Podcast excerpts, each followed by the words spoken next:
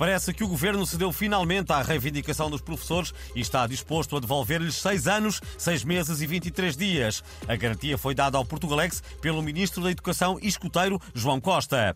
Bem, até lhe posso dizer que vamos devolver mais tempo. Estamos em condições de devolver 10 anos a cada professor. E por um valor muito mais em conta que os 331 milhões por ano calculados pelo Ministério das Finanças, não é? E como é que vão conseguir isso, Sr. Ministro? É, essencialmente com retinol e ácido hialurónico. Como? Eh, vamos oferecer a cada professor um creme facial daqueles que prometem devolver 10 anos a uma pessoa. Já toda a gente viu nos anúncios, não é? Quem tem 40 fica a parecer 30, quem tem 30 fica com 20 e por aí fora. E mais, eh, os 100 primeiros professores que aderirem recebem também uma embalagem de cogumelo do tempo.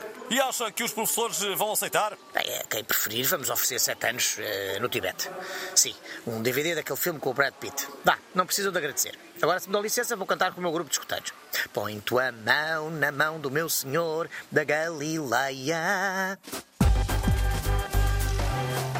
Hoje é dia dos namorados e a avaliar pelas 4.675 edições que já teve o programa da SIC, todos os portugueses namoram com um agricultor. Ou seja, os presentes que hoje se vão trocar serão muito à base de enxadas e sacas de adubo. E enquanto a maioria das pessoas vai hoje jantar com um agricultor, o decorador e life coach Gustavo Santos prefere fazê-lo com a pessoa que mais ama neste mundo, ou seja, ele próprio.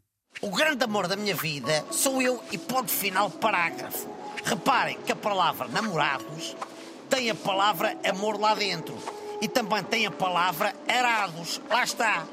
Quem é que usa o arado? É o agricultor.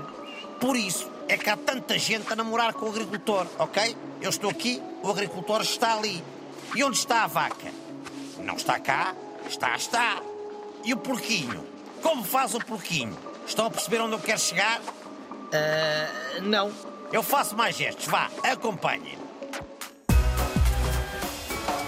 Para entrarmos no espírito deste dia, pedimos ao escritor Pedro Chagas Freitas, autor de livros como Merda Amo-te, que nos lesse alguns dos seus pensamentos sobre o amor. Podem aproveitar e escrevê-los nos cartões que hoje vão dar aos vossos agricultores. Amo-te como se já não houvesse leite de soja no frigorífico. Amar é como fazer mergulho com um castor celíaco. O amor é uma alface frisada que sonhava ser princesa.